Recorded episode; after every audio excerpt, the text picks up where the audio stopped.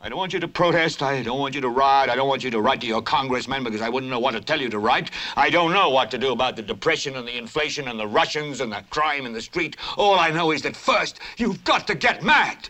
You've got to say, I'm a human being. God damn it. My life has value.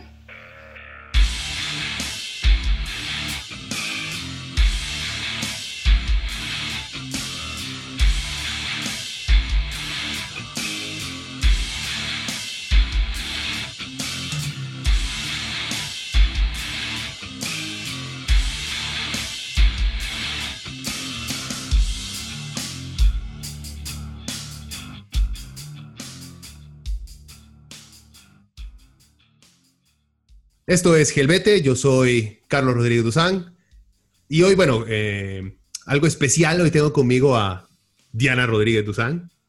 ¿Qué me dice, madre? ¿Por qué, es que, por, es que tenemos el mismo puta nombre, madre? Apellido. ¿Por qué será?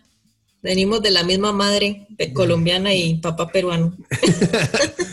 este, sí, manteniendo, digamos, para, para jamás salirme del círculo interno de personas con las cuales hablo y discuto sobre el mundo, me traje a mi hermanilla para que habláramos un toque de un tema, un toque. es que es un tema bastante macabro, por lo cual también me lo ocupaba aquí para aliviar la cosa un toque. no sé si la voy a aliviar. No, no, pero es que. No, pero la vara es que nosotros, entre nosotros podemos llevar la vara a, a niveles, digamos, super darks por así decirlo, pero cagarnos de la risa 10 segundos después y entendemos que no es que el otro sea un insensible. Sí, sí. Ya que si uno tiene un invitado que uno no le tiene confianza muy serio una semana, ¿no? Mejor no, o sea, Dios guarde, saca un chile aquí porque está mal a pensar, Entonces mejor mantenerlo, tratar de mantener una actitud light ante un tema sumamente heavy, man. Ok. Y bueno, el tema de los que pueden leer, espero que sean la mayoría, eh, es, vamos a hablar sobre los femicidios en, Costa Rica. Vamos obviamente el detonante fue el crimen en la habitación número 3.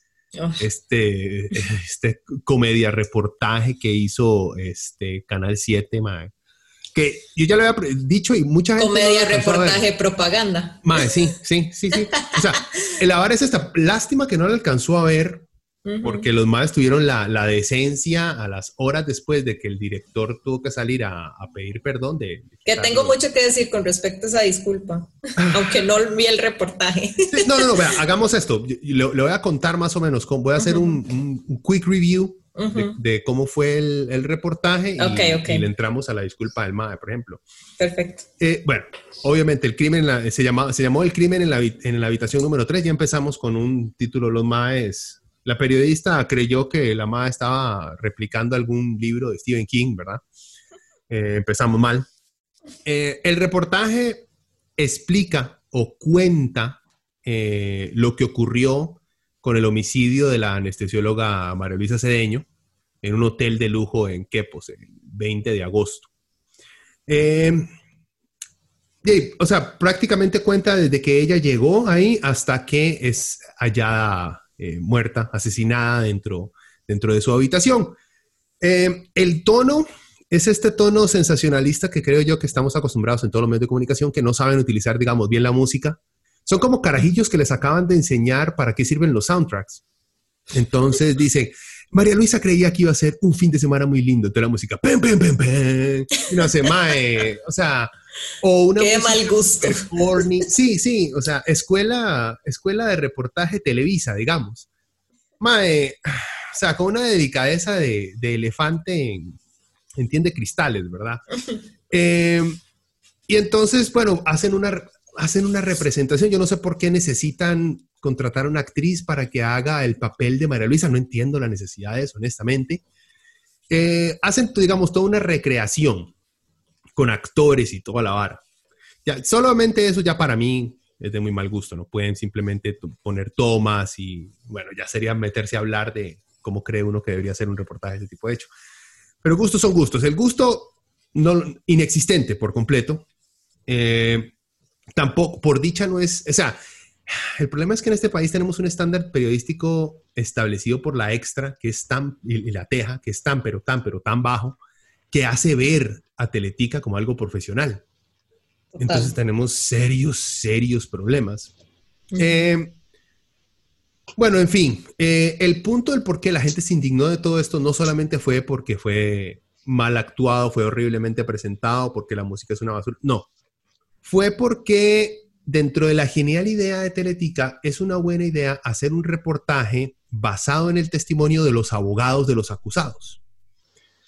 Este, el problema es este. Eh, eso sí se hace, digamos, sí hay documentales en los cuales se toma eh, los, documentalistas, por así decirlo, toman la perspectiva de los acusados siempre y cuando haya sido un caso súper polémico que tiene dudas no solamente por los abogados, sino por un montón de asociaciones civiles que cuestionan la culpabilidad de los sujetos en este caso. Por ejemplo, en Estados Unidos pasó con eh, los cinco del parque en Nueva York, Central Park Five, que eran cuatro adolescentes negros en Estados Unidos que fueron acusados por la violación de, una mujer blanca, cuando resultó que había sido otro tipo. A los tipos los metieron a la cárcel años por años, pero siempre hubo cuestionamientos en el caso. Entonces se hizo un reportaje, se llevaba a los abogados de los MAES, se habla con los abogados de los MAES, con la familia, los acusados, porque desde muchos ángulos, después de que ha pasado un juicio y todo, se nota que existen serias,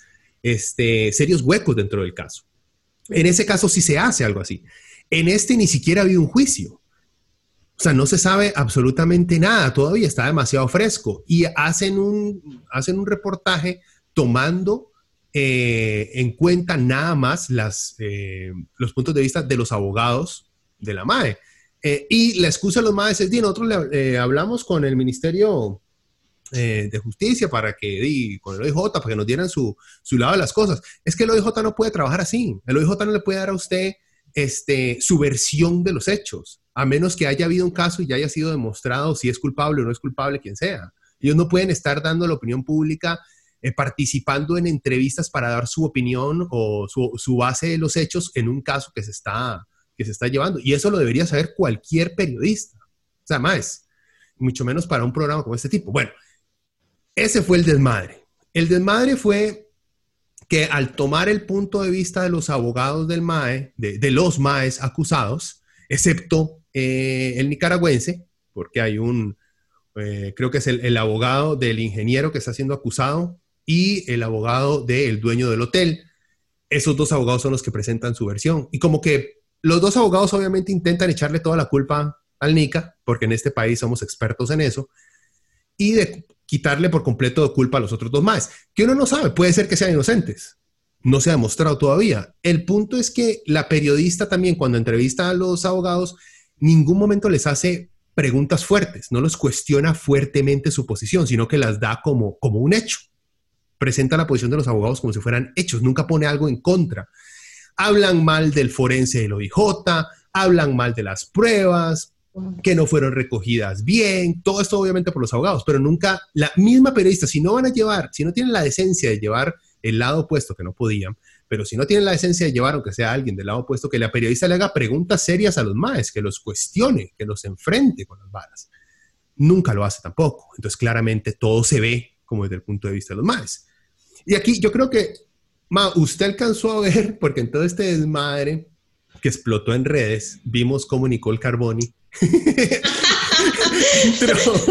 de hecho, yo eso fue lo que más vi, las opiniones de Nicole Carboni. Sí, porque la, la MAE, en cada caso que ha habido de femicidio o de algo parecido, la MAE saca con que el esposo es como Sherlock Holmes o algo así. Sí, sí. Siempre ofrece al MAE que el MAE Experto penalista, no sé qué, no sé cuánto, sí, sí. Siempre ofreciendo al MAE y presentando la conspiración de que eh, la doctora esta había presenciado algo de la red de pedofilia que existe entre las élites. De y en las élites. Ajá, de este país. Que en primer lugar, vean, ¿de qué hay pedofilia en este país, señores? Eh, sí, o sea, eso no es un secreto de nadie. Y no es solamente en las élites de este país, en la casa de todos ustedes. Hay algún hijo de puta, tío, primo, hermano, abuelo, tata, que ha violado o ha molestado o ha abusado a alguien de su familia. Eso no es, no es ninguna conspiración. Eso no ocupa uno ser supermillonario para aburrirse y decidir violar niños. eso ocurre todos los días en las casas de sus vecinos en este país, lamentablemente. No nos gusta afrontarlo. Es diferente, ¿verdad? Y, bueno, yo, de, Nicole Carboni. sí, no, no, siento que sea como la, la fuente más indicada para, para este, abordar el tema seriamente, pero sí hay algo que, que según lo que pude leer de, lo que comentaba la gente en redes, era que se había visto muy como una propaganda, como para limpiar el nombre de este dueño del hotel, que aparentemente es amigo también de Ignacio Santos y de otra gente de Teletica, y es amigo de obviamente una élite, y que de ahí, o sea, prácticamente se vio como realmente como ayudando un compa, digamos. Eso fue como lo que yo eh, pude percibir en redes, ¿verdad? el MAE tiene, este, el, el, acusado Harry Bodames, el, el, dueño del hotel, el MAE tiene fotos, salen fotos con Ignacio Santos y con René Picado. René Picado es el dueño de Teletica. Eso no significa que sean compas de toda la vida. Eso no significa, o sea, no, hay, se lo pongo así, no hay pruebas en absoluto que los MAE son compísimas de toda la vida. No existe. Pero es lógico, si usted se codea si usted es un hombre de plata, alquila lugares de plata y se codea con gente de plata, va a ser compa de esa gente. O sea, eso no es, es lo mismo que pasa con el gobierno del PAC y con Charlie y sus compas, que le prestan una cabaña de por allá de no sé cuántos miles de dólares, eh, porque el más es compa de André Garnier y o sea, eh, o sea, eso no quiere decir que no están haciendo absolutamente nada ilegal, pero de que anden en un mismo círculo porque todos tienen plata, yo creo que es lógico, gente. O sea, ellos andan entre el mismo círculo. Eso no quiere decir que el Roco este o que los más de Teletica sean culpables. Sí, lo que dice No, pero sí, sí demuestra una falta de profesionalismo de oh, parte del canal. O sea, qué falta de cuidado. Sí, como de muchas, o sea, de muchas maneras hubo una tremenda falta de profesionalidad. No solo porque sí, se vieron como si le estuvieran haciendo propaganda a uno de sus compitas, lo cual y es lo más fácil que encontró la gente de deducir, además de que Nicole Carboni la sigue un montón de gente y todo el mundo hace, wow, diosa, está destapando este montón de miércoles que hay en el país. Pandorianos. Sí, sí, sí, entonces como que, como que eso fue lo que más pegó, pero además de eso, cuando yo vi la disculpa del periodista, como que él dice que él, un tercer punto en el que se disculpaba es que ellos no fueron los no, no hicieron suficiente énfasis en que el OIJ y las autoridades no habían querido compartir información y que eso tuvo que haber sido porque ellos trataron y la periodista trató de conseguir la información. E-, y entonces ahí es donde yo digo, si usted trató de conseguir la información no, o sea, no es suficiente con que usted lo diga en el documental. No, no haga el documental, no lo haga, porque un periodista serio necesita varias fuentes y necesita poner los dos lados. Y usted lo que va a terminar haciendo es a propaganda piece. O sea, como que, mae, periodismo básico, ¿verdad? O sea, yo ni siquiera estudié, periodismo no es mi carrera principal y sé y entiendo la responsabilidad que existe en ese sentido. Ahí es como que, ahí para mí la disculpa se fue al carajo. O sea, es como, no, no, no se la acepto. Es que, no, sí, no, es que no es, se lo pongo así, es la disculpa de alguien que no es un profesional. Es la disculpa de un chiquito que dice, este, mi mamá siempre me ha dicho que no me puedo comer un helado a esta hora, pero no está ahorita. Yo traté de buscarla para pedirle permiso. Yo la llamé, la llamé. Ajá, entonces me lo comí porque no la encontré para que me diera permiso. Mae, no. Exacto, exacto. no lo haga, punto. O sea, eso, esa era a lo que usted tenía que llegar. Esa era la conclusión. Usted como el supervisor de esta periodista tuvo que haber dicho, no podemos sacar esto al aire. Y ahí viene la otra cosa. Es como que los medios de comunicación en Costa Rica son empresas. No tienen una responsabilidad eh, profesional y ética con la gente. O sea, solo tienen una responsabilidad económica.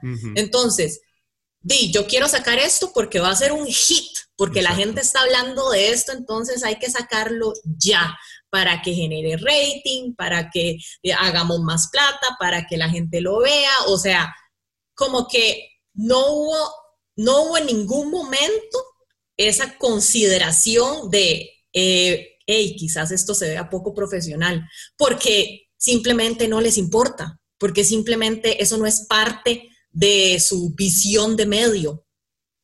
No, no, de su, de su, estrategia de mercadeo para, para, vender un producto. O sea, es, la vara es esta, sí, yo escuché, me puse a escuchar el programa de, de Bill Mibarra, que yo lo escucho, no lo escucho en la mañana, yo descargo el podcast y luego lo escucho en las tardes porque Dios Sí, yo hago lo mismo. Entonces, ella hizo un programa con varios periodistas independientes, unos que estaban trabajando afuera del país y todo, como lo bueno fue eso, no era así, voy a hablar con el más de Repretelo con el más de La Teja para que me dé su opinión. Que siento yo que aquí adentro existe no solo una argolla, sino un miedo de criticar entre periodistas a un medio en el cual yo probablemente pueda llegar a trabajar. Correcto. Entonces, es demasiado pequeño el país. Exacto, es muy pequeño. Si yo trabajo en Teletica, me pongo a hablar peste de Repretel y después Teletica me echa a dónde voy a ir a buscar brete, Entonces me pareció muy inteligente eso. Ella recurrió a otra gente externa hablaron de este tema y muchos le tratan de dar, también por, no sé si es eh, esa sensación de, como el más colega, démosle la, el beneficio de la duda, eh, de que su disculpa sí era sincera y que el periodista puede equivocarse. Yo estoy de acuerdo con que la gente puede equivocarse, eso no hay problema.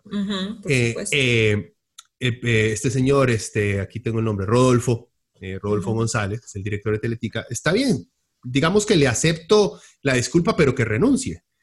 Que renuncie porque ha demostrado que su capacidad como director para seleccionar el balance de la verdad de una noticia es inexistente.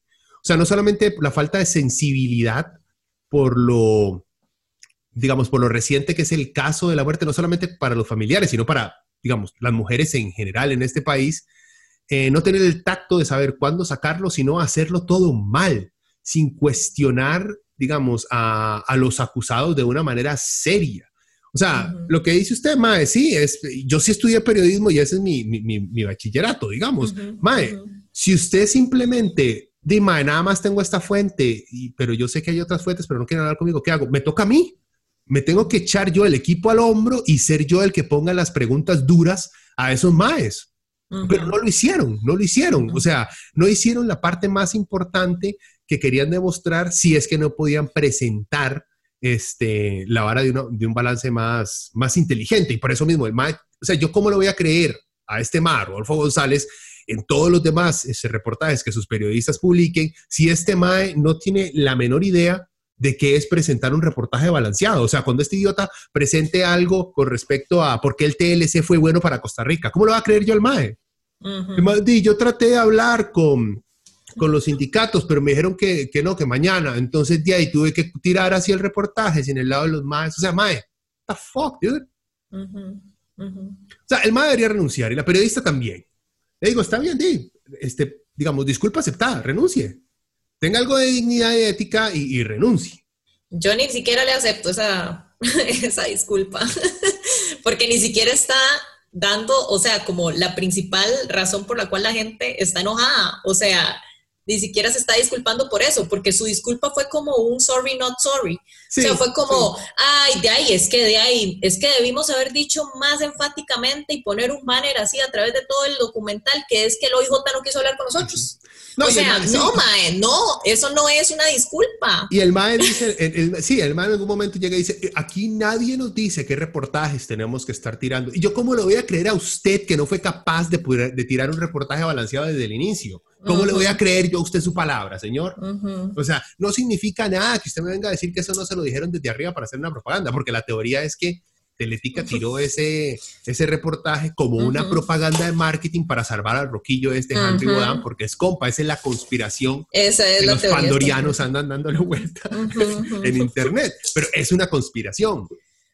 Sin embargo, sí, no hay pruebas de eso, pero de ahí ellos mismos se expusieron a eso por su falta de profesionalismo. Exacto, y no es necesario, se lo pongo así, es que no tiene que, aunque no haya sido planeado, nadie les haya dicho nada, lo que dice usted, los más simplemente lo tiraron para estar en el momento y tener algo que tirar en ese instante. Y lo hicieron, pero no se dieron cuenta que lo que estaban haciendo era un informercial para salvarle el culo a dos de los más que están siendo acusados. Eso no quiere decir que sean culpables. No sabemos todavía, falta mucho en el juicio. Pueden haber externos que hayan sido los, los, que, eh, los asesinos, no sabemos. Pero Mae, obviamente al no crear un reportaje lo suficientemente balanceado, aunque Henry O'Dan no haya llamado a, a Picado y le haya dicho, Mae, Mop, hágame algo, a favor. No, no, no es necesario. Al haber hecho, digamos, esa malpraxis periodística tan grande que hicieron, prácticamente eso fue lo que terminaron dándole al Rocco. Y ya le digo, esto es algo muy común en el periodismo costarricense. No solamente esta vez fue este tema de Rodolfo González. Tenemos un Ignacio Santos, Ignacio Santos, que en anterioridades ha salido diciendo, por ejemplo, hace un par de años cuando estaba eh, Luis Gui de presidente y estaban tirando una nueva ley de medios, eh, Ignacio salió diciendo que es que la nueva ley de medios chavista que estaba tirando el gobierno, inspirada en el chavista, sí, la ley mordaza chavista, comunista que estaba, y él salió diciendo eso, y uno, Mae Nacho, esa ley existe desde los 40 en este país, de la que el Mae estaba llorando, y el Mae o no sabía porque es un ignorante, que no tenía la menor idea de una ley que lo regía a él, desde que él empezó a trabajar en este país, no tenía la menor idea, o simplemente es un propagandista. ¿Me entiendes? Este tipo de malpraxis periodística es muy común. Yo, Ignacio Santos, después de ver su grado de ignorancia tan gigante con respecto al tema, nunca más le puedo creer en nada al MAE, porque ni siquiera sabe las leyes que lo rigen a él, MAE. Sí, y bueno, ese, eso, o sea, en Teletica, pero también la extra es una cosa impresionante. Ah, la extra nunca, o, o, yo diría que en el 90% de sus artículos y de sus publicaciones tiene más de una fuente. O sea, sus, sus noticias son con una fuente y es una persona que dijo eso y no está la contraparte. Entonces uno dice, eh, amigo, pero ¿y qué dice la otra persona? Si no es el vecino, ¿verdad? La gente, digamos, si usted no tiene una formación en comunicación o en medios, la gente no se cuestiona eso. La gente lo lee y listo, y lo toma como una verdad. Y entonces la gente empieza a decir que la extra es el diario que dice la verdad y uno dice, puede decir la verdad de esa persona que entrevistó. Punto. o sea, pero yo no creo. De, o sea, ¿de dónde, eh, de dónde están sacando que esa es la verdad absoluta? Ni siquiera están poniendo otro tipo de opiniones. O, o sea, es una cosa como que sí siento que hace mucha falta en Costa Rica una alfabetización mediática, o sea, que la gente sepa analizar estos contenidos si la gente también supiera analizar estos contenidos, tal vez no se va tan directamente a que esto es una conspiración y, cree todo lo que dice Nicole Carboni. Pero, pero no, no existe ese tipo de educación. O sea, no cuestionamos esas cosas. Eh, o sea, no es algo solo aquí, es en todas partes, creo yo. Es, es algo, que, es algo que los medios privados han logrado salirse con la suya el ocultar que son una empresa privada. En todas partes. En Estados Unidos, por ejemplo, es un ejemplo perfecto de eso. es, los medios, la gente cree lo que dicen y no se acuerdan que son empresas privadas que están ahí montadas para eso. Vea, yo no meto en el, en el debate o en la hablada, digamos, por así decirlo, de ética periodística y responsabilidad jamás a la extra, porque la extra no es un medio de comunicación. O sea, la, la extra es un pasquín inmundo que circula por las calles lleno de mierda. Eh, pero horrible, pero no debería nunca ni siquiera ser metido dentro del círculo de debatamos periodismo y su ética, porque la extra no encaja en ninguno de los dos términos, no es ni periodismo ni tiene ética, entonces ¿para qué metemos esto más? Es como... Yo entiendo eso, pero el caso es que vuelvo al, punto, o sea, para la gente que tal vez le interesa un poquito más conocer todo el tema de cómo se maneja la comunicación y los medios y lo que es periodismo responsable, quizás vengamos como esa, esa capacidad de simplemente decir yo a la extra simplemente no le voy a hacer caso, simplemente cuando vea un titular de la extra voy a hacer qué asquerosidad y, paso y sigo y, y listo. Pero hay mucha gente que la lee, hay mucha gente que se informa a través de la extra, hay mucha gente que ese es su principal medio de información. Entonces sí es un problema y sí de alguna manera tenemos que seguir este, hablando sobre este problema. Porque, o sea, para mí la Extra, CR Hoy y El Mundo, o sea, son tres periódicos súper irresponsables ah, que nos van a llevar en algún momento a una crisis política severa. O sea, nosotros creemos que estamos súper curados de que llegue un populista al poder, pero estos medios se están encargando de que la gente pierda, uno, absolutamente toda la confianza en los líderes políticos y por ende, cuando llegue cualquier mamarracho con un discurso populista, vayan y voten por ese mamarracho.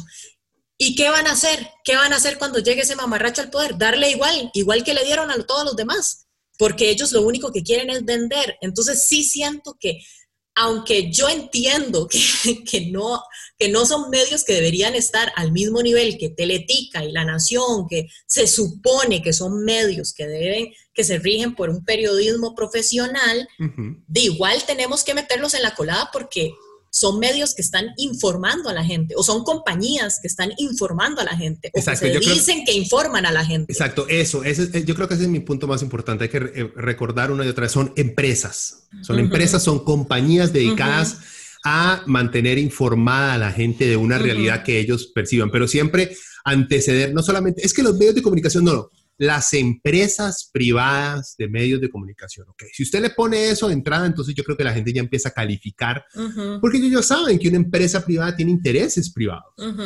¿ya?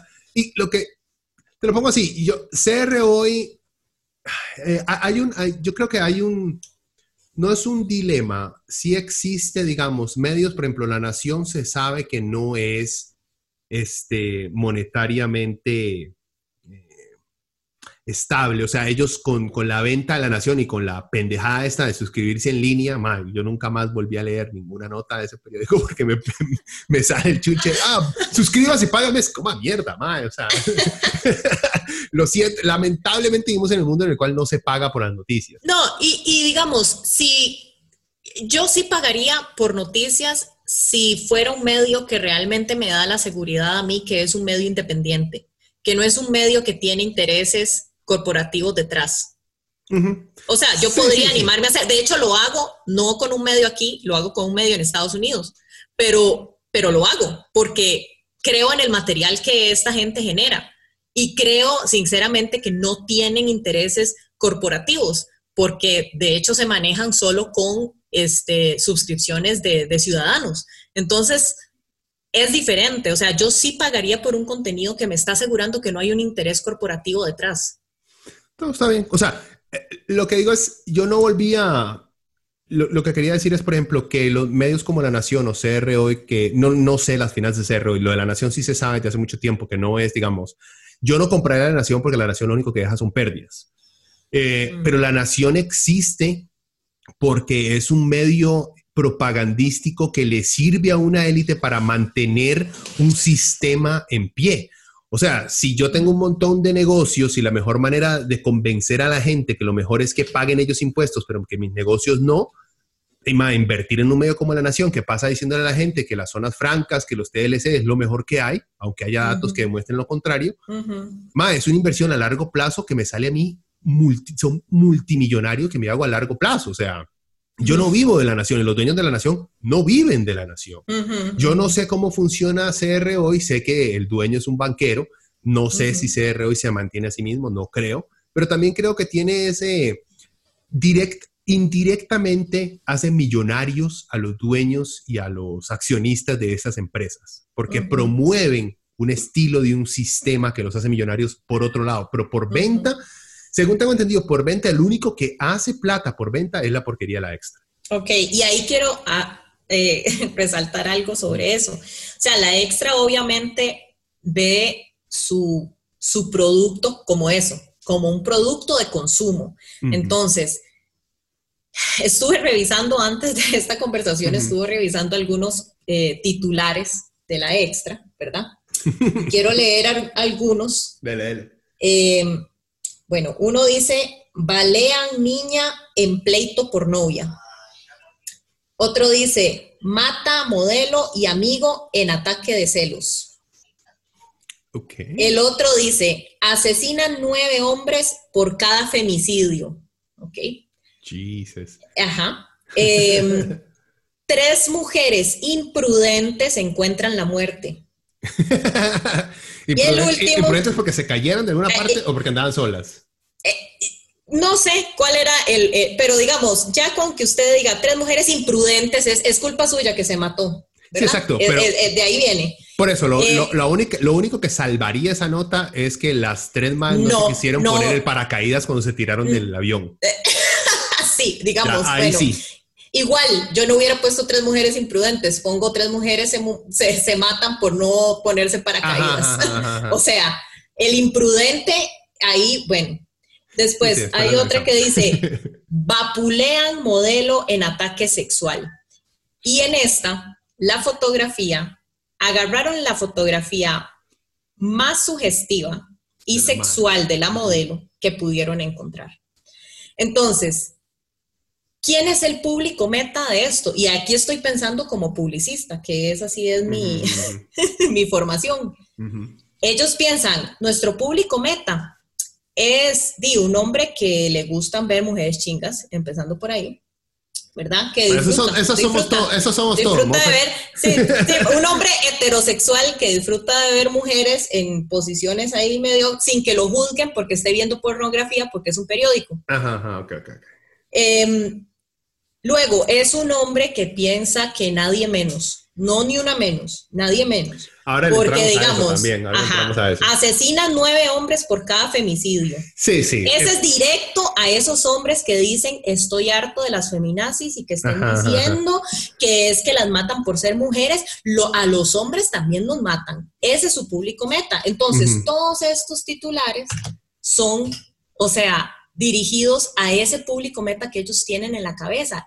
Ah, es que es la gente que piensa así, que habla así, entonces nosotros desarrollamos esto como si fuera un producto, ¿verdad? Como si fuera, no sé, tronadita sabor limón, tronadita sabor chicharrón, tronaditas. Sí, la comida rápida, basura de los medios. Te lo vendemos al público y tienen absolutamente cero responsabilidad, cero, o sea, es que es indignante, es realmente indignante sí, ellos se dueñas, un medio de comunicación. Y las dueñas de la extra son dos doñas, ¿verdad? Eh, totalmente. Y bueno, y ese es otro tema, digamos. O sea, que existan mujeres en posiciones de poder no quiere decir que las mujeres vayan ah, no, no, para nada. Porque no, no basta solamente con ser mujer y que sea mujer no significa que no sea machista. O sea, no, para nada. ese es otro, otro tema todavía más grande.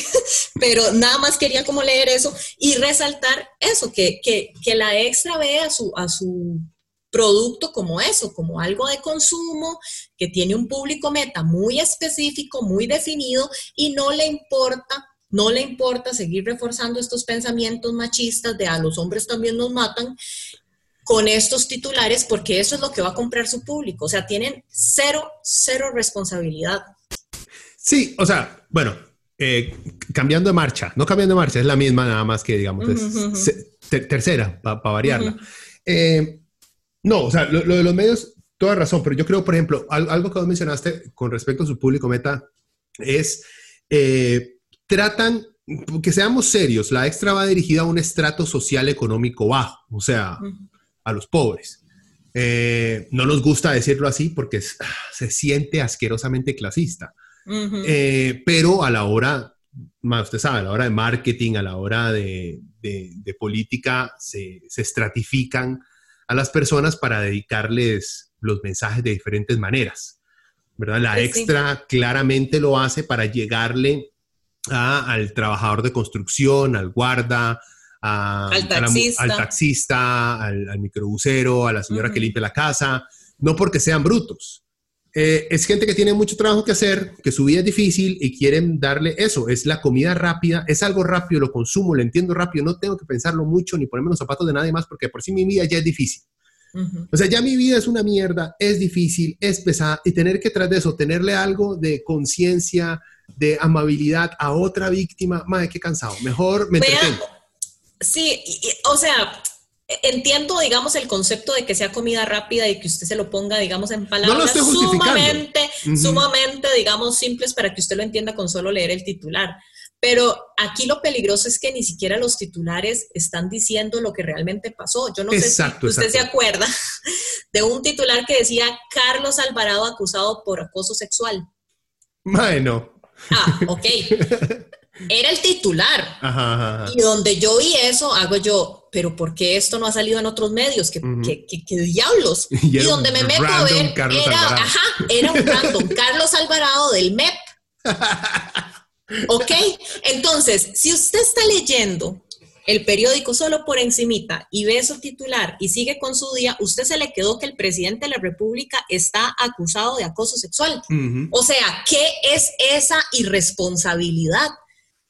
¿Cómo es posible? y he visto varios titulares que dicen, ministras es cuestionada por relaciones con narcos. Y yo, ay, jue madre, ¿cuál ministra? Me meto a revisar la nota y es una ministra en El Salvador o es una ministra en Honduras. O sea, es una cosa que yo hago. ¿Qué es este nivel de irresponsabilidad? Por eso yo le vea, es que se lo pongo así. La, la, la extra es como entrar a una casa que está llena de hongo, que ya no hay nada que hacer. La única forma es, es botarla. Es botarla, quemar el, el lugar donde estaba y armar algo nuevo de raíz. Ya no hay. Por eso, vea, sentarnos aquí a discutir con respecto a la ética y la basura que es la extra mae, hacemos cinco horas y seguimos sacando ejemplos. O sea, sí, sí, sorry, es que tenía que sacarlo. No, no, no, está, está, bien, está bien sacarlo porque eso también, eso demuestra mucho la, esas, todos esos titulares y esas notas moldean la opinión pública.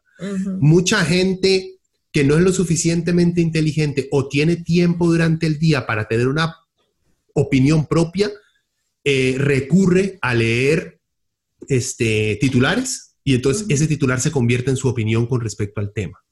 Hay mucha gente que es así. Hay mucha gente que prefiere decir una mala opinión, una opinión estúpida, antes de decir, ma, no sé, o no tengo una opinión al respecto, porque no, le he dado tiempo, no lo he pensado. La mayoría de gente repite y vomita lo que leyó en otra parte porque, de, ma, quiero, quiero aparentar de que sé el tema. O sea, por eso le digo, yo la extra la tengo en, en cuarentena de terminal. O sea, ahí no hay nada que hacer. Ahí, no hay absolutamente nada que hacer. El problema de que eso subsiste en este país no es solamente que la gente lo sigue comprando, sino que hay periodistas que siguen trabajándole a esa gente. Así de sencillo. En La Nación, en Repleter, hay periodistas muy buenos que hacen notas muy buenas, que hacen investigaciones muy buenas, sí. De vez en cuando se sale y se les nota la porquería que existe en la cúspide de su organización y cómo tratan de manipular la realidad para, para que se les, digamos, se les acomode a cómo ellos les va a ir mejor, sí se nota. Entonces, por eso yo creo que vale un poco más la pena este, juzgar, comentar y criticar a estos medios que tienen profesionales que por lo menos saben lo que es ética. No quiere decir que la practiquen, pero saben. Yo sé que los madres de la nación, de, ellos saben la responsabilidad, saben que lo practiquen, ya le digo, es otra cosa. Más, en la extra, si usted trabaja en la extra y usted continúa ahí sacando notas y haciéndole caso, eso, publicando titulares como Carlos Alvarado es un pedastre y no sé qué, y resulta que es un pedastre en Checoslovaquia que se llama Carlos, ¿me entiende? Si usted hace eso, joven, no hay nada que hacer, usted es el problema. No es que la gente lo consume, usted es el problema. Entonces, por eso, quería, hay una vara que, que, vos dijiste también y que creo que, es, que es, muy importante y lo estamos dejando mucho de lado, porque cuando nos sentamos a hablar de femicidios, de, de, masculinidad tóxica, eh, o dejamos de lado qué significan las cosas. Porque igual, vos estás diciendo, yo también lo vi y me, no, me indigné. Yo acabo de, hace poco, investigué un poquitico y empecé a hablar sobre Black Lives Matter. Y cómo en Estados Unidos la gente está reaccionando igual que reaccionan aquí. Este, no solamente las vidas negras, todas las vidas importan. Sí, sí, sí. Lo mismo, mismos ridículos, exacto, los mismos ridículos de ya los tenemos acá con, eso de cómo que las mujeres importan. Ay, todos importamos y yo lo he visto de mujeres, de mujeres. Total, total, total. Ya que uno hace, pero eso es porque no se les ha explicado. Entonces, vea, nada más rapidito, ¿qué es la definición de y aquí tengo, aquí tuve un debate con Rebeca, pero encontré dos partes. En una parte se dice feminicidio y en otra femicidio. El INAMU lo escribe como feminicidio y la Organización Mundial de la Salud le dice femicidio. Entonces supongo que es, se puede decir a ambas. sí, se puede. Sí, sí. Este, bueno, rápido la definición para que vean. el femicidio es, en general se entiende que el femicidio es el asesinato intencional de una mujer por el hecho de ser mujer, pero las definiciones más amplias abarcan todo asesinato de una niña o una mujer. Quiero hacer una pausa aquí. Y aquí es donde creo que donde la gente se pierde, donde dice asesinato intencional de una mujer por el hecho de ser mujer. O sea, no es que yo me siento en mi casa sí, pasa, pero no en la mayoría de casos. Necesito en mi caso, digo, voy a matar a tal doña. ¿Por qué? Porque es mujer y la quiero matar y yo odio a las mujeres y las quiero matar. Existen, no todos son así. Por ser mujer, eh, quiere decir, para mí, mi interpretación, es que yo mato esa, o sea, me estoy poniendo, me estoy poniendo yo como el ejemplo. me parece muy bien, es el primer paso. Ok, ok. Entonces, yo digo, yo no digo, yo voy a matar a esa mujer porque es mujer y yo quiero matar a las mujeres. No, digo, voy a matar a esa mujer porque no quiere coger conmigo, entonces la va a matar. Pero entonces, la estoy porque matando. la ve como su propiedad. No solo eso, la voy a matar porque e, ella tiene algo que yo quiero que solo una mujer me puede dar. Entonces, por ende, la estoy matando porque es mujer, porque tiene algo que yo quiero de ella que solo una mujer me puede dar. Entonces, la maté porque no, me, porque no quiso coger conmigo pero yo quería coger con una mujer, entonces por ende la maté por ser mujer. Ya, entonces digamos, ese tipo de explicación, la maté por celos porque andaba con otro mae. No, no la mató por mujer, la mató por celos. No, joven, vea, él quería una relación íntima, sentimental y sexual con una mujer. Esa mujer se le dio eh, eso a otra persona, entonces él fue y la mató porque él quería eso con esa mujer. Por ende, la mató por ser mujer, porque ella como mujer tenía algo que él quería. por ende, la mató por ser mujer. Creo que esa es la mejor manera de ponerlo. Ya, entonces, eso no se le explicaba a la gente. Entonces, la gente lo lea y lo interpreta verbalmente así como está escrito. De, el mal la mató por mujer y sale el mal. De, yo la maté porque ella me dio vuelta. Yo, man, nada que ver, no la mató por ser mujer. La mató porque le está dando vuelta. no, idiota, pero, por fuck's sake. Ya, entonces, digamos, eso se pierde en las conversaciones y eso es que los medios de comunicación, digamos, no se toman el tiempo de explicar a la gente nada de eso. No, no, no, no. De hecho, o sea, aquí hay otro ejemplo de la nación. Celos de exnovio habrían motivado asesinato de adolescente embarazada. Entonces, eh, ay, por celos, de ahí es que la es que fue un crimen pasional, es que fue por celos y es no, no, no, ese, ese no fue el motivo y entonces también ahí caemos, hay algo que yo quería como resaltar y es que todavía muchos comunicadores, o la gran mayoría de comunicadores, comunican desde una visión masculina del mundo. O sea, hay toda una teoría que se llama the male gaze o la, mirada masculina, que habla de cómo se producen los contenidos desde una mirada de hombre y cómo se se hablan de los personajes o de las personas en la historia desde una mirada masculina, al igual que el público al que está dirigido la pieza este, de comunicación está dirigida a un público masculino. Entonces, cuando, estas, cuando los medios hablan de cómo iba vestida la víctima, de, de dónde venía la víctima, o sea, el, el, simple hecho de venía del colegio, o sea, es como una representación también estereotípica que se tiene desde esta mirada, que son, hay tres eh, estereotipos clásicos, digamos, que es la puta, la madre y la virgen. Entonces, siempre es, o, ah, es que porque le dio vuelta al novio la mataron, la puta. Ahí está, la representación estereotípica. ¿Por qué la mataron? Por puta. Y eso no solo lo hacen los medios de comunicación, lo hizo Walter Espinosa, el del OIJ, ah, con el caso de esta muchacha Luani. O sea, él, él, ah, no, es que la mamá dijo que a ella le gustaban las drogas y andaba con un sicario y era, estaba en la planilla del rey. ¿Qué? ¿Qué? ¿Y, qué? ¿Y qué? Sí, ¿Y qué todas esas tres cosas? ¿Y qué? Sí, o sea, yo lo vi ahí, o sea, por ejemplo, esta madre, estoy con vos. No, no lo voy a defender, lo único que estoy diciendo es tratar de, en la mente de él, el MAE trató de divulgar todos los datos de la investigación para defender al OIJ. el baboso no se dio cuenta que al, al, divulgar, digamos, diferentes caminos de la investigación, lo que estaba haciendo era pintando una imagen ante el público de la víctima. O sea, no fue lo suficientemente inteligente como para poder darse. Yo no creo que lo haya hecho como malo, yo no creo que lo hizo por bruto. Pero la mayoría de los medios y la mayoría de la gente, cuando se hablan de estos casos, se habla de la víctima y se habla de, de, de, buscar hasta el más mínimo detalle de la vida de la víctima, tanto como para justificar el asesinato, por qué pasó, porque como seres humanos tenemos que encontrar un por qué, ¿verdad? O sea, ¿por qué pasó esto? Pero nunca es algo que vaya a cuestionar mi percepción ya, eh, digamos, segura de lo que es la sociedad. O sea, la sociedad que vivimos, que es un patriarcado, y sí, eso, o sea, llámenme lo que quieran, pero es un patriarcado. si, si, si, si, si llega una historia o algo que cuestione tan siquiera todas esas cosas que yo creo desde pequeña, o sea, ahí no me va a gustar, no me va a gustar la historia, o sea, no, no le voy a encontrar una, razón, no voy, a, no voy a entender el por qué. Pues eso mismo, si, si llegamos y le explicamos a la persona, no, la mataron por ser mujer, la mataron como lo, como lo explicó usted ahorita. O sea, si lo llegamos a explicar de esa manera, la gente va a decir, no, es que no, yo no, no, no entiendo, no, es que la mataron porque andaba en un lugar solo y es que en los lugares solos usted no puede andar solo, no, jamás, o sea, es que era, estaba oscuro, a de ahí es que andaba con pintas, o sea, buscamos como las cosas que vienen desde este lugar común que conocemos desde pequeños, porque desde pequeños nos han enseñado eso, las mujeres no andan solas, a las mujeres hay que cuidarlas y de ahí viene, sí, ahí viene la frase, ese filtro. Porque andan solas y son cuatro doñas y uno dice que andan eh, solas. Correcto, correcto. No, y ahora yo no sé si, si, si vio también el, el, debate que hay con ese filtro de nací para cuidar a la mujer, no matarla ni violarla. eso no es un debate.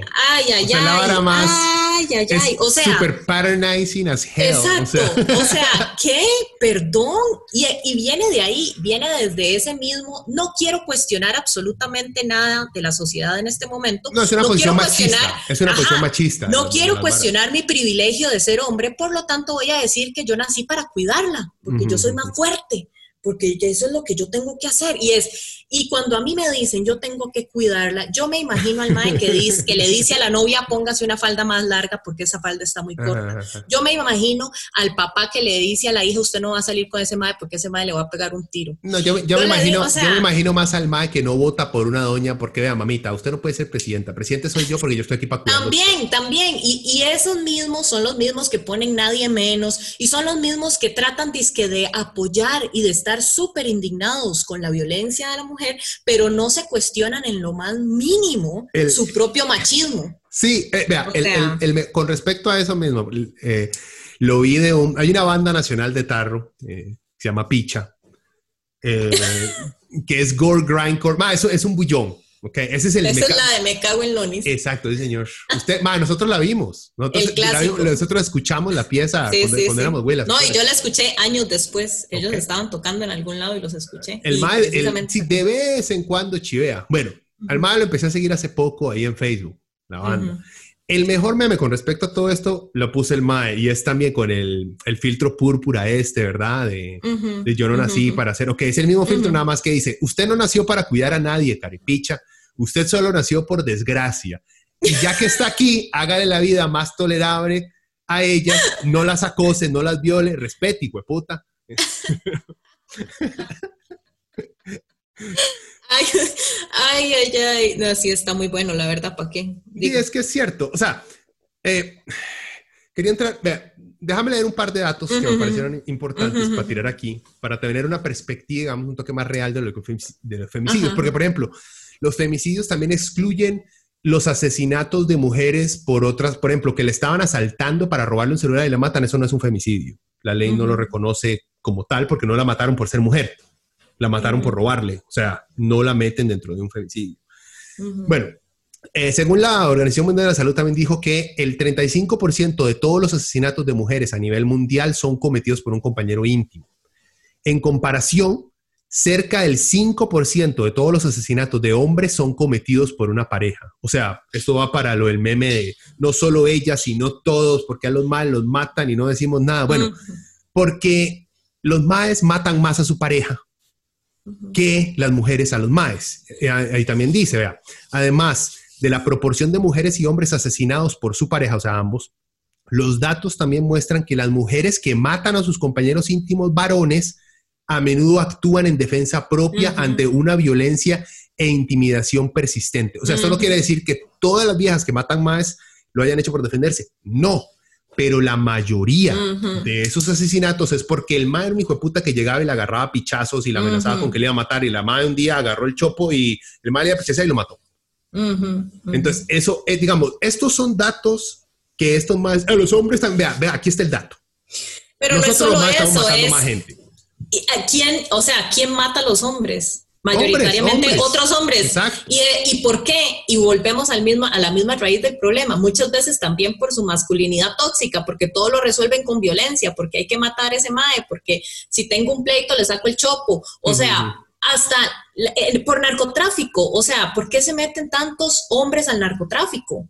O sea, todo eso como que no es solo como la pobreza y la necesidad, sino que también es ¿Qué demuestra poder? Ah, que el hombre tenga plata, demuestra poder, que el hombre tenga este carro, que el hombre tenga esto, que el hombre tenga poder, que, se vea macho, que se vea, el problema, que le tenga miedo. O sea, el problema de comunicación, creo yo, ahí ha sido, la gente no entiende lo de la masculinidad tóxica o como que le, le hacen mala cara porque a muchos más les gusta la palabra masculinidad. Le gusta ser masculino, le gusta ser el macho, le gusta ser el alfa, el es que yo hago cosas masculinas, yo nunca hago nada de niñita, porque de carajillo nos enseñaron, ¿verdad? Eso es de hombres, eso es de machos. Entonces, cuando dicen masculinidad tóxica, nosotros dejamos de escuchar, después de masculinidad ya no escuchamos nada más. Después dicen tóxica, ¿qué? ¿qué? Masculinidad, bueno, a mí toda la vida me han enseñado que ser masculino es algo bueno, a mí nunca me han dicho que eso es malo. Entonces, no, exacto. Es como una inhabilidad, incapacidad De, revisar eso. Es una incapacidad. No, y vea, se lo pongo así, vea, se lo voy a decir, una, confesión que tal vez no debería hacer. Pero viendo tantos de estos casos, porque digamos, todos estos femicidios, la mayoría, según muchos estudios, no empiezan que de repente todo va bien en la pareja, el más siempre es bueno, y de repente el más la mata. eso pasa, ahorita les doy las cifras, pero eso es como el 1% de todos los femicidios globales, es porque el más se vuelve loco. O sea, eso es raro y eso es porque el mal literalmente tiene un problema mental, ¿ya? Pero ese es el 1%. La mayoría de los femicidios pasan por toda una lista de varas. Eh, los detonantes, aquí está, por ejemplo, aquí en Costa Rica, detonantes de femicidio son conducta posesiva. Lo que vos decís es el hijo de puta que llama cada rato que dónde estás, que con quién estás, que cuándo llegaste, a dónde fuiste. Porque nació para cuidarla. Eh, exacto. para cuidarla. Entonces Dios guarde otro hijo de puta, viene a cuidarla a usted, ¿verdad? No, no, solo yo la voy a cuidar. Este, no, y también es, es, es, es, esa actitud de que ustedes son infantes. Son chiquitos que hay que cuidar, you know, uno, a mí me da demasiada pereza tener que estar cuidando una doña. O sea, la misma razón por la cual no nos dejaban votar. Porque éramos sí, niños, porque son niños, como niños, porque mentalmente son niños. Este, bueno, conducta posesiva, uno de los detonantes de femicidio. Ataque sexual. O sea, el man nada más quería cogérsela. Pero obviamente, como la MAE es un ser humano y dijo, yo no quiero coger con usted, usted me da asco, el MAE después de violarla se asusta, se da cuenta que lo que hizo lo va a meter en la cárcel y la mata tratando de tapar su mierda. Se da rompimiento de la relación. Y esto, lo que pasó con Eva, ¿verdad? el puta terminó, el desgraciado ese, el MAE la mató por detrás, tras del maldito cobarde. Este, no corresponde a las pretensiones amorosas. Esta yo creo que es la que a mí más me asusta, el, el simple hecho de, yo no soy mujer, el obsesión, el obsesivo, el obsesionado. hace? O sea, e, esta sí es, no tiene culpa, digamos, está el de violación, de voy por la calle y me violan, ¿qué culpa tengo yo? Porque sí. Y este otro, ma, el no corresponde a las pretensiones amorosas. O sea, yo simplemente saludo, eh, ma, todo bien. O sea, me pongo yo en los zapatos de la mujer siendo hombre, digamos, que voy al Brett y saludo siempre a la misma compañera de Brett y la madre está pepiada y yo nunca me di cuenta. Nosotros como más, yo no me preocupo si me doy cuenta, más esa madre está como obsesionada como usted. Yo, ah, yo no me asusto. A mí no me da miedo estar a solas con ella. ¿Me entiendes? Yo no le tengo miedo a la abuela. el único miedo que tengo es que mi novia se dé cuenta o que la madre haga algo que me ponga en problemas con mi novia. Pero yo no le tengo miedo, o sea, a mi integridad física en lo más mínimo. A mí me gusta el, ah, mira, le cuadré a la abuela. Los más como que nos han dicho tampoco desde carajillos que somos guapos, que somos atractivos. sí, nos han humillado físicamente nos han negado la capacidad de ser bellos, que suena súper gay, pero nos han negado esa habilidad de, ser, de que nos reconozcamos a nosotros mismos como guapos, como atractivos, que cuando cualquier persona lo dice, lo vemos como el piropo más grande del universo. Porque nos han estripado, digamos, esa parte de cariño por esa masculinidad tóxica de carajillos. Sea varón, sea hombre, no sea playito. ¿Cómo le va a decir usted a un compa que es guapo? Es cierta playa, madre. Pero a mí me gustan las doñas, nada más que le dije a mi copa, usted es un man muy guapo, usted está playa, ¿cómo le va a decir eso? What the fuck, man? Sí, no, y de hecho, eh, o sea, de hecho como que a los niños, creo que hay estudios y todo eso, que a los niños se les da un cariño diferente que a las niñas. O sea, se les demuestra más cariño con abrazos, con besos y todo a las niñas que a los niños. Sí, sí. Porque, porque a los niños hay que criarlos como hombrecitos. yo he tenido gente... Hombrecitos no lloran y los hombrecitos no abrazan a otros hombres y los hombrecitos no besan a otros hombres. Yo he escuchado recomendaciones porque me han visto besar a, mi hijo y he escuchado recomendaciones de ya roquillos, boomers. Mm. no los bese tanto porque así es como se aplayan. Ay, jamás. Así, así me han dicho. Me puede dar algo, lo escupo. ok, Así, o sea, yo lo Y en épocas de coronavirus eso es realmente letal. bueno, a lo, a, lo, a lo, que iba con esto, nada más para terminar de darle aquí datos. Esto, esto lo saqué de Amelia Rueda. Son datos que se le puede, se le puede dar pelota. Entre el 2004 y el 2014 hubo un promedio de 32 femicidios al año en Costa Rica.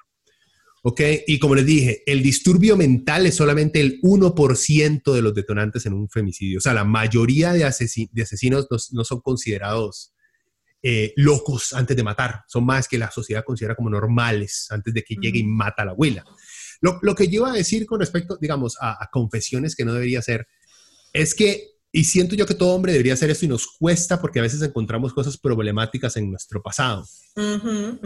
Todos encontramos cosas problemáticas con nuestro Exacto, pasado pero y cosas que hemos dicho. Pero como Mae, da, a mí me da mucho miedo y vergüenza sentirme como un agresor, ¿entiendes? Por el hecho de que carajillo, digamos, yo estaba muy pipiado de una abuela y yo llamaba mucho. Lo jodía mucho y yo la llamaba mucho que que, que quiérame que vuelva conmigo y dele y dele y dele a la necedad. Ahora yo me pongo a ver ese comportamiento que tuve y hago, mae, o sea, me, cuesta aceptar, me cuesta verbalizarlo, me cuesta verbalizar el que a lo mejor estaba yo cometiendo claramente un acoso, claramente. Pero entonces el reconocerlo y poder tener los huevos para pedir perdón, mae, cuesta mucho. Cuesta mucho, entonces por muchos años preferí decir, no, no, no, este, es que estaba muy enamorado. O sea, obvio, lo único que hice fue llamar mucho y rogar mucho, pero ese es un método de acoso. Y, y, uno se pone a repasar el resto de otras, de otras relaciones en las que he tenido, que he dicho ciertas cosas más sumamente carepichas, alguna abuela, y me doy cuenta de que en ese instante fui un agresor. Entonces me pongo a ver, mae, todos los maes en algún momento hemos tenido eventos de agresor que cuesta mucho que reconozcamos porque es aceptar, digamos, una parte muy despreciable de uno mismo. y creo que como sociedad todos los maes nos hace falta mucho eso. Entonces, siento yo que muchos de los maes que vos ves en redes sociales negando, que la feminazis, hijo de putas, son de estos maes que más miedo le tienen a reconocer que han hecho cosas sumamente despreciables. O que las siguen haciendo. Exacto. Entonces, o sea, yo creo que muchos... esa realidad. Exacto. Muchos, muchos sienten que lo que ellos están haciendo no es malo o buscan una justificación de, pero, pero de ahí, el que yo piropea a esta huila todo el tiempo, no, cada vez que pasa, no, no es malo. No es, eso no es malo. Y, y, digamos, y, la, la huila no me dice nada, entonces dice, seguro le gusta. O sea, como que son esas justificaciones, porque es más fácil justificarlo que simplemente analizarse y decir, pucha, ish, o sea, yo creo que tengo que empezar a cambiar y, eso, o sea, reconocer, fui un agresor. Tuve, tuve este, comentarios que agredieron psicológicamente a alguien. O sea, todo es, es, ese es como el primer paso, siento yo, porque casi siempre es como esta gente, esta gente que pone nadie menos y estos estúpidos lo siento, pero es que sí son, o sea, son estúpidos, yo no puedo. Eh, y, lo primero que hacen es pena de muerte, pena de muerte, es que lo que hay que poner en Costa Rica es la pena de muerte. Y entonces uno dice, ay, qué fácil, amigo, qué fácil ver en otras personas los monstruos que hay, ¿verdad? Sí, sí, maten ese monstruo, porque yo no lo soy, jamás, no, yo nací para cuidarlas, yo nací para cuidarlas. Y es, no, amigo, o sea, ¿por qué en lugar de estar gritando pena de muerte no te revisas ese machismo? Porque eso nos ayudaría muchísimo más que vos ahí gritando, poniendo comentarios en redes de que necesitas la pena de muerte para esos monstruos. O sea, ¿qué? Es que ese es el simplismo en el que caemos, digamos. Exacto, es que es eso, al, no querer afrontar nuestros propios demonios, tratamos de, encontrar una solución simple y de, y de calificar, por ejemplo, eso. Yo nada más lo que hice fue acosar telefónicamente a alguien.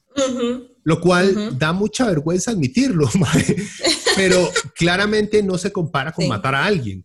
Sin embargo, uno Pero es un comportamiento, es un comportamiento, digamos, problemático. Exacto, no es un comportamiento. O sea, no le estaba insultando, exacto, no le estaba insultando, no estaba arruinándole su nada de eso. Pero solo comportamiento de acosador, uno, es patético, es triste y al mismo tiempo está poniendo una presión que, por ejemplo, ya, se lo pongo yo, te lo, pongo así, hay mucho caso de Mae que hace eso, que acosa telefónicamente a la abuela y termina matándola. Y ustedes han visto eso. Entonces, que uno tenga ese comportamiento asusta a una mujer. O sea, que yo la esté llamando, yo jamás le iba a hacer nada, pero ella ve todos los días en las noticias que Mae esa cosa y luego matan. Y entonces uno hace, y Mae, o sea, yo no me imagino el pánico que esa Mae me debió haber tenido durante un cierto tiempo, Mae. Exacto. Y con toda razón. Y ahí es donde, como que, porque yo, yo creo que queríamos también hablar un poco de las cosas que podemos hacer, digamos, como Sí, sí, sí. Eh, este, terminemos para terminar nada más. entonces, porque tenía un, par de, de, datillos ahí nada más. Sorprendentes y le damos ahí el, wrap up con qué podemos hacer, ¿verdad? Eh, ok, uno, los países más peligrosos para viajar si eres mujer. Eso salió en Forbes. Es un estudio del, eh, 2019. Costa Rica no está. Tranquilos. Eso no quiere decir que no haya un problema aquí sino que en comparación. Eh, los más peligrosos para viajar si es mujer, Suráfrica, Brasil, en orden, ¿verdad? Suráfrica, Brasil, Rusia, México, Irán, República Dominicana, Egipto, Marruecos, India, Tailandia, Malasia, Arabia Saudita, Turquía, Argentina, Chile, Cambodia, Bahrein, Túnez, Estados Unidos y Ucrania. Estados Unidos está en esa lista. Los países más seguros, España, Singapur, Irlanda, Austria y Suiza. Y por último, eso es viajar, ¿verdad? es turista. Sí. Aquí ha pasado el asesinato de turistas que es despreciable, es una lástima, o sea, y es algo que tenemos que combatir, pero es, tan, es, un fenómeno tan común en el mundo que ya vieron, toda esa lista de países que les di son muchísimo más peligrosos para una turista que Costa Rica. Eh, los países, los 10 países más peligrosos para ser mujer, o sea, para vivir ahí, nacer ahí, crecer ahí. Esto es según Thomson Reuters Foundation también 2019. En orden, del más al menos peligroso. India, no sorprende a nadie. No. Afganistán, Siria, Somalia, Arabia Saudita, Pakistán, el Congo, Yemen, Nigeria y Estados Unidos, de décimo. O sea, entre toda esa lista está Estados Unidos. Estados Unidos obviamente tiene unas características muy diferentes, digamos, a India, ¿verdad? En India estas violaciones grupales de putas a una carajilla es algo lamentablemente, no muy común, es algo que pasa. En Estados Unidos es más que todo eh, el uso del poder de hombres en situaciones de poder para manipular y obtener sexo y relaciones de, de, sus, de sus iguales o sus subalternas mujeres. Entonces es un tipo de violencia, no se compara a la violencia tampoco, la violencia que existe en Siria para ser mujer porque tiene una fucking guerra civil. a la de Estados Unidos. Sin embargo, sí, en Estados Unidos tal vez no te vaya a matar una bomba o te vayan a violar 17 soldados que acaban de entrar a tu, a tu villa. No. Pero en Estados Unidos, si querés llegar a ser manager de tal parte, en tal área, te tenés que coger a cuatro de los maes, de los CEOs, si no, no subís. Bueno, sí, todos estos casos de Epstein y, el productor este Weinstein, o no sé, no sé cómo se decía el apellido. Sí, sí. sí, o sea, digamos, esos son los datos que más... Y el último nada más que quería aquí, que de los 25 países con tasas más altas de femicidios del mundo, 14 son de América Latina. También de América Latina, el que tiene más bajo los femicidios este, es Costa Rica, según la eh, Small Arms Survey de 2016, 2016 ¿verdad? Y ONU Mujeres. El primero Está el listado de los países analizados en América Latina, expresado en muertes de mujeres por semana, muertes de mujeres por semana. México, 49 muertes de mujeres por oh, femicidio por semana. Costa Rica está en 0.2. Costa Rica es el más bajo. Después de México está Colombia. También vean las, las situaciones, ¿verdad? México, carteles. Colombia, bueno, y Ciudad Juárez. carteles, Ciudad Juárez, exacto. Honduras, El Salvador están ahí, violencia de maras. Las maras. Sorprendes Argentina, mae. Argentina tiene altísima la tasa Los argentinos son muy machistas. O sea, es una sociedad muy machista. Perú también. Argentina, Argentina está 5.2 muertes por semana. Perú está en 2.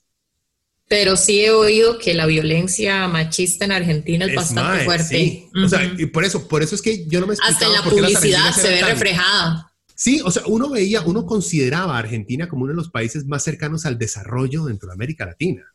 Pero es porque nosotros tenemos un concepto de desarrollo también muy occidentalizado, sí. muy colonizado. O sea, ay, se ven edificios medio europeos, tiene que ser muy desarrollado. Sí, pero si sí, en, cantidad de muertes, de femicidios están, altísimos, O sea, por eso, hay que poniéndolo en perspectiva, no poniéndolo en perspectiva de, ah, bueno, qué dicha, no hagamos nada. No, estamos entre los últimos. Sí, pero igual las matan, igual pueden matar a su hija, a su esposa, a, su mamá. sí, y eso no quiere decir que no haya violencia psicológica. Es más, lo sobre la violencia psicológica también, bueno, el asesino este, sí, el, asesino este del gato. O sea, todo el mundo habló de la violencia animal, o sea, del, del, maltrato animal, obvio, obvio que hay maltrato animal porque el mae tira un gato de un octavo piso, o sea, ¿qué? Pero digamos, ¿por qué no hablamos también de su actitud psicópata y su actitud asquerosa de intimidar a su expareja, de perturbarla psicológicamente? sí, de matar algo que ella De matar algo que ella ama porque no quiere volver con él o porque lo dejó. No, por eso toda la bronca giró alrededor del animal, que está mal. Yo tengo gato, madre. O sea, está mal. Yo también, yo también, y yo lloré pensando en Nubecita, o sea, obvio, pero, pero, pero, o sea, hablemos de el miedo, el miedo que puede tener esa mujer, porque así como le hizo eso al gato, la próxima es ella. Yo creo que a muchos más, pasando de una vez a lo de las soluciones, eh, porque va, va ligado. Yo creo que tenemos un problema al, vean, lo voy a poner así, algunas, las, lo voy a poner, suena feo, las las feministas de academia han desarrollado un lenguaje que sirve para definir absolutamente todo lo que, lo, que le ocurre a la mujer,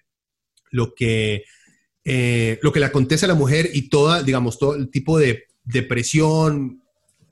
para destacar la situación de la mujer, digamos, por ponerlo de una manera monolítica, el feminismo universitario ha creado eh, una forma de hablar y expresarse, la cual está bien, pero siento yo que ha existido al tratar de utilizar un lenguaje creado por mujeres y tratar de educar con ese lenguaje a una población educada por hombres con otro tipo de lenguajes, no les vamos a entender. No porque sean tontas o porque no tengan sentido, no. Es porque ya le dije, en mi cabeza, cuando usted me dice masculinidad, ya hago, ah, su madre rudísimo, qué chiva. por eso se inventó el término nuevas masculinidades. Exacto. Porque vea, a mí, y son años de lavarme el coco. O sea, cuesta mucho cuesta mucho que usted le entre con definiciones que está, digamos, el femicidio nació porque fue una definición que una feminista tuvo que crear en los 70 para este, recalcar que a muchas mujeres las estaban matando por el simple hecho de que los madres querían algo de ellas que solo mujeres podían darle y que no se lo daban, entonces la mataban. Entonces tuvo que poner, no, el asesinato no era suficiente, porque al decir la asesinó, entonces no se recalcaba la violencia que se estaba enfocando en esa, en, esa, en esa población. Entonces, como que ese mismo lenguaje se le trata de enseñar a un montón de trogloditas, en los cuales me incluyo. exacto, no lo voy a entender. Yo no lo voy a entender. Me llegan a hablar de, sí, es que, por ejemplo, cómo usted, no sé, va a cómo usted le va a dar una Barbie a, no sé, dele una Barbie a su hijo para que él aprenda. Y no, ¿qué le pasa, puta? o revísese esa heteronormatividad. Exacto, yo. What the fuck does that mean? En primer lugar, para mí ser hetero es lo mejor que hay en el mundo, porque a mí nadie me ha dicho que sea malo. No, y literalmente es lo mejor que hay en el mundo porque es un privilegio. Ajá. O sea, entonces, que sea yo hombre, masculino, hetero, más un halago. Para mí eso es un halago. Eso es la vara más pichuda que puede existir. Que usted lo use de una manera despectiva, profunda e intelectual para definir cuáles son, digamos, las actitudes negativas que tengo yo hacia las mujeres, Dima, estás mamando, porque estás hablando con tu gente, con los brutos, que son los que tienen que ser educados. Mae, se necesita hacer, y aquí volvemos, damos todo el círculo, a la extra. Necesitamos un lenguaje salvaje y básico que entendamos los del otro lado. Por eso a mí me encanta poner el ejemplo, digamos, lo de la violación y el miedo que sienten las mujeres con respecto a la violación, porque los maes tratan de hacer uno con uno. O sea, la mujer, e, esa huila le tiene miedo a que tal mae la viole. Yo no tengo miedo a que tal huila me viole. Y un idiota, pero, es que no es así. Exacto. Es que lleguen dos maes gigantescos y lo quieran violar a usted porque usted obviamente no se los quiere coger. Y que lleguen y lo violen. ¿Eso le da miedo, papi? Ahí sí uno hace, ah, ma, eso sí me da miedo. Bueno, ah, ok, ve, póngame el ejemplo así. No, si usted me pone el ejemplo y si una mujer lo viola, usted, estaría contento. El 99% de los más idiotas vamos a decir, ah, sí, qué rico. Pero si usted le explica, ma, ¿usted quiere que lo, que lo viole Shaq? Uno, oh, shit. Sí, ahí eh, eh, lo único ahí es como que, que, está todo el tema de la homofobia también, ¿verdad? Como, esto loco, yo no soy... No, no es, no solamente o sea, la, como que... la, proporcionalidad. La verdad es que yo no tengo miedo que una doña me mate. yo tengo miedo que Shaq me mate. O sea... Sí, alguien, alguien puso en Twitter como ese mismo miedo que tienen todos los hombres de ir a la cárcel, de qué es lo que les va a pasar cuando si van a la cárcel, es el mismo miedo que tenemos las mujeres todos los días al salir a la calle, Exacto. amigos. Y eso, esos son los ejemplos que necesitamos oh, escuchar. ¡Wow! Y, y, esa es una de las cosas, o sea, escúchenos. No, no simplemente, o sea, porque siento que también hay como un rechazo cuando la mujer habla de, de la desigualdad y de las condiciones en las que vivimos que son totalmente desiguales todavía. O sea, como que ay, pero si ustedes son iguales ante la ley y es, eso no es lo mismo, o sea, como escúchennos, no, no simplemente como que debatan por debatir y por, y por simplemente conservar, digamos, ese, ese lugar tan seguro en el que están en este momento, porque sí, muchos sienten como que van a perder algo y es obvio, si usted ha vivido en privilegio toda su vida, con unas ventajas que solo usted tiene, se va a sentir como que va a perder algo, pero, de ahí, mae, esa es la igualdad, o sea, usted simplemente no puede vivir oprimiendo a los demás siendo feliz. Así, no se puede. Entonces, o sea, una de las cosas es escucharnos. Escúchenos cuando les estamos diciendo que ciertos comportamientos son problemáticos. Cuando les decimos, eso no me gusta. Cuando decimos, eso no es apropiado. Eso me hace sentir eh, miedo. Eso me hace sentir insegura. O sea, escúchenos. No digan, ay, es que se están quejando porque le dijeron un piropo en la calle, pero si le dijeron linda, sonría. escuche, escúcheme, yo no quiero que un extraño me diga en la calle sonría linda, porque sabe lo que yo siento, que ese mae, si yo no le sonrío, el mae me va a pichasear o me va a ir y me va a meter en algún lado y me va a violar porque no le sonreí. O sea, eso es lo que yo pienso, porque todos, o sea, desde que pucha, desde que tenemos 10, 11 años o uso de razón, estamos siendo acosadas. Y eso es algo que los hombres no entienden porque eso no les ha pasado. No, o sea, eh, no es, no es complicado. Vuelvo a lo mismo. Lo difícil es que al nosotros habernos criado con un cierto lenguaje y con ciertas prácticas que se normalizaron, nos cuesta mucho entender este, esas explicaciones modernas, lógicas y obvias porque hacemos, a mí no me gusta que usted me dé un piropo. Mae, sí, pero le estoy diciendo que es linda y a las mujeres les encanta que les digan que son lindas, porque yo me acuerdo que desde carajillos me dijeron que a las mujeres hay que decirles que son lindas porque a ellas les gusta que les digan que son lindas y yo estoy haciendo eso. Entonces, ¿por qué se enoja usted, vieja ridícula? ¿Entiende? No es porque yo sea bruto, es, son años de años de adoctrinamiento. exacto, de que me han lavado el cerebro de pensar en las cosas y siento que necesitamos, digamos, entre más tenernos paciencia y explicarnos las varas. Sí, ese es otro. Ese es otro que ayudaría muchísimo. Entre, más. Básico, pero básico, por eso. Tranquilo, no se preocupe, venga. O sea, no es que a la mano le gusta. O sea, yo, yo, he tenido conversaciones de, pero a la mano nada más le gritaron un piropo. No sé.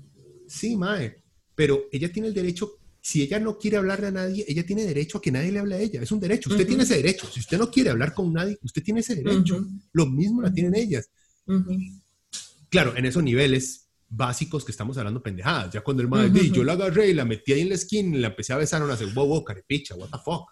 ya estamos hablando de un acto criminal en el cual no hay que sentarse a hablarle como, venga, papito. No, no, no. Ya usted es un criminal, es diferente. Sí. Pero sí siento que, o sea, no, paciencia, sino entender que no se está hablando, todos esos que ponen, no, no solo las mujeres, sino todos, ni uno solo más, son más con años de adoctrinamiento que no logran reconocer que ellos han tenido prácticas despreciables. Entonces es más fácil catalogar a ciertas mujeres como, es que esas son las locas, yo estoy bien, yo soy normal.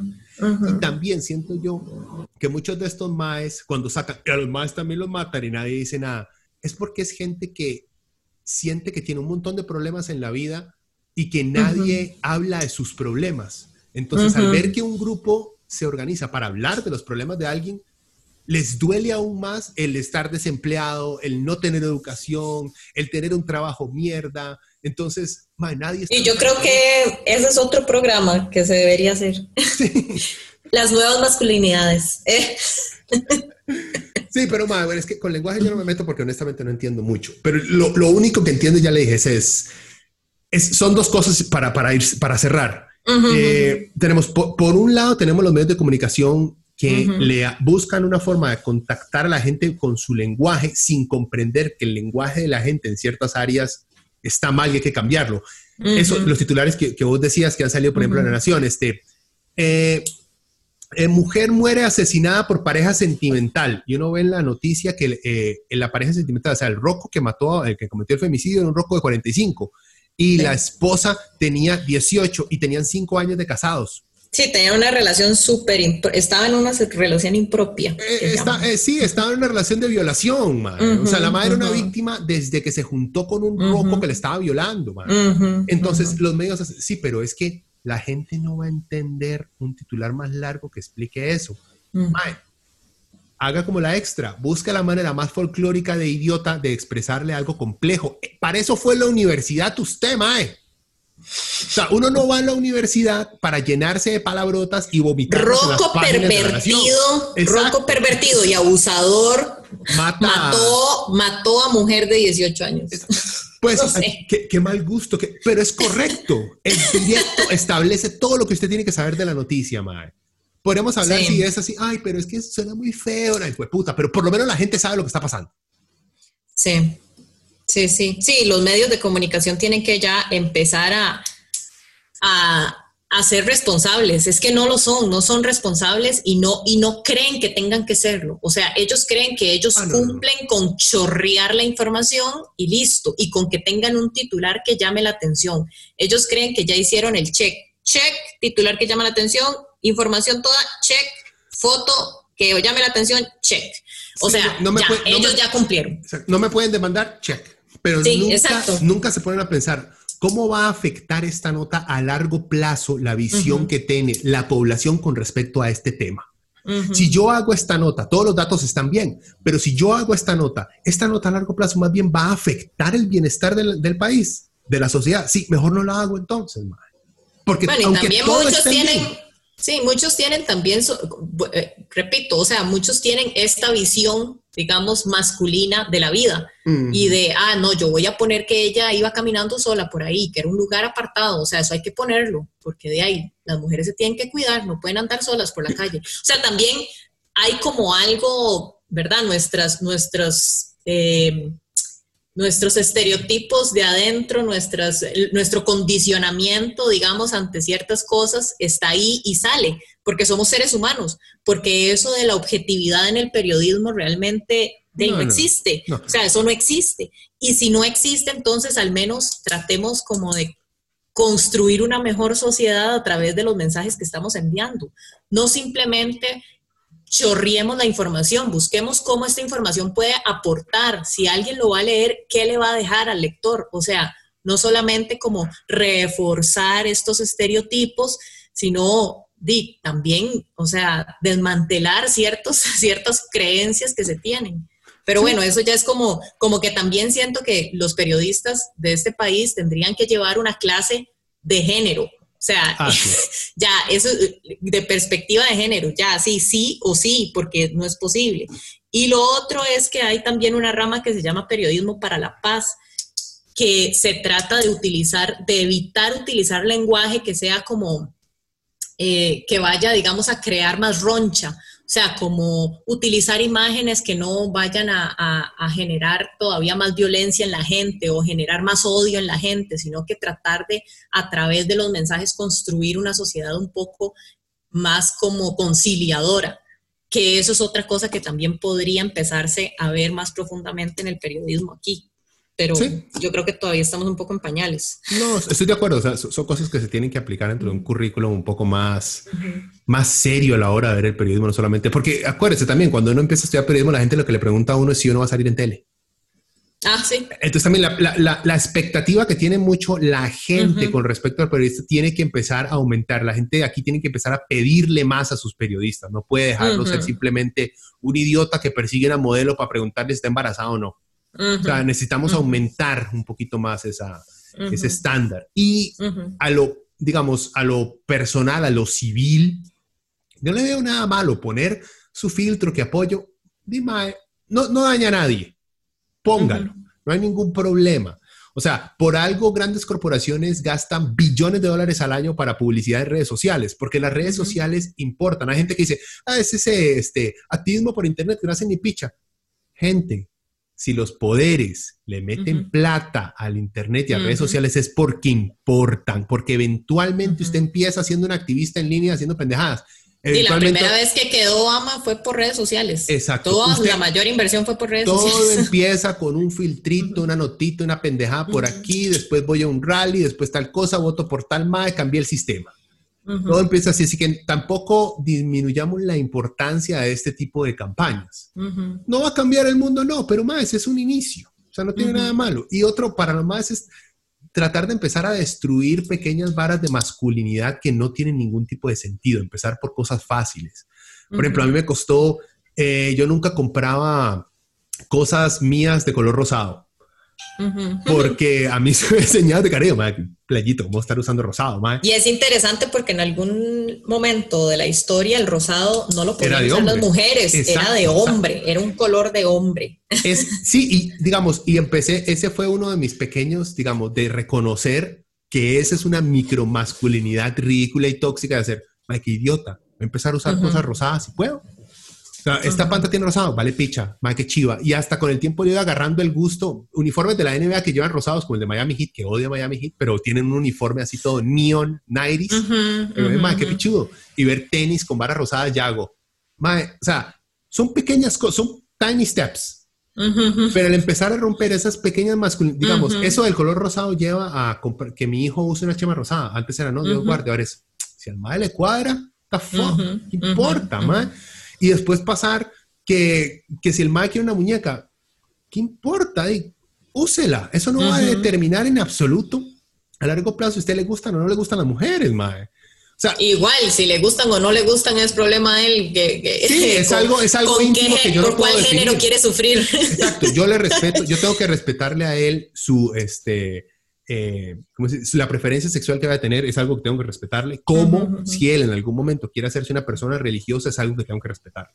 Yo no lo voy a meter al mal de la religión para nada, pero si él en algún momento llega y dice, mi tata, me voy a hacer adventista, y no, de mal, es su vida, y ya está tomando la decisión grandecito, dele, dele, papillo, pero yo no lo voy a indoctrinar a usted. Yo no voy a llevarle a decirle solo hay un Dios y este es el único bueno. Los musulmanes no tienen la mayoría. Ah, bueno, no, ese es otro podcast, ¿verdad? Ah, sí, sí, sí. Pero bueno, lo que estoy diciendo es, consejo, para la gente, ma, empecemos con, con pequeñas victorias así pequeñas. Y son cosas que crean esa bola de nieve, que empezamos por el color, ma, y usted empieza a verle cuando usted rompe esa cadenita desde el inicio, empieza a ver cómo se empieza a deshilachar toda una cadena de estúpidos machismos que tenemos muy tragados. Y, y, también son esas ganas como de, de, averiguar de dónde viene. ¿Por qué eso? ¿Por qué el color rosado es para mujeres? ¿Por qué el color rosado es supuestamente de nenas? O sea, busque, busquen la historia. Váyase para atrás. ¿Cuándo empezó a ser así? ¿Por qué empezó a ser así? Siempre fue así. O sea, eh, yo siento que también cuando entendemos un poco la historia y el contexto y de dónde vienen todas esas cosas, ahí va, se nos va como, no sé, se va derrumbando como este muro que tenemos enfrente y empezamos a ver las cosas con más claridad. Podemos empezar a cuestionar, pero sí, el primer paso es ese, el primer paso es de estos, estos pasitos pequeños de, ok, di, pero el rosado de 10, eso me gusta, está rosado, pero de ahí no me debería gustarme, pero de ahí me gusta. O sea, dele y, y, averigüe y, y di, usted solo edúquese, eh, aprenda, o sea, no tiene por qué también la gente venir a decirle a usted cómo son las cosas. Exacto. Pero no se meta en los foros de QAnon porque... no, es en, Reddit, en 4chan y en 8chan. Eso ya no nos quedó tiempo, pero eso quería hablar que la masculinidad tóxica no solamente termina en un femicidio, sino como en Estados Unidos y en Canadá, en asesinos en masa, que terminan matando un montón de doñas por este fenómeno de los incels, los involuntariamente este, vírgenes. Sí, celibates, involuntary celibates, esos más que terminan odiando tanto a las mujeres que las terminan haciendo atentados masivos para tratar de matar a la mayor cantidad. O sea, esto puede llegar a convertirse, es, es algo tan tóxico que si uno no lo aprende a procesar puede terminar siendo un asesino, no solamente un asesino de su pareja, sino un asesino en serie. O sea, es, es heavy. Correcto. Pero bueno, Moped, ya, okay. ya lo hicimos muy largo. Muchísimas gracias por su tiempo. Cualquier cosa, estamos, estamos hablando. Y Dima, pensemos en otro tema, a ver que podamos y, y le damos otro podcast en otra ocasión. Un placer. Bueno, más, pura vida. Bueno. Chao, chao. Chao.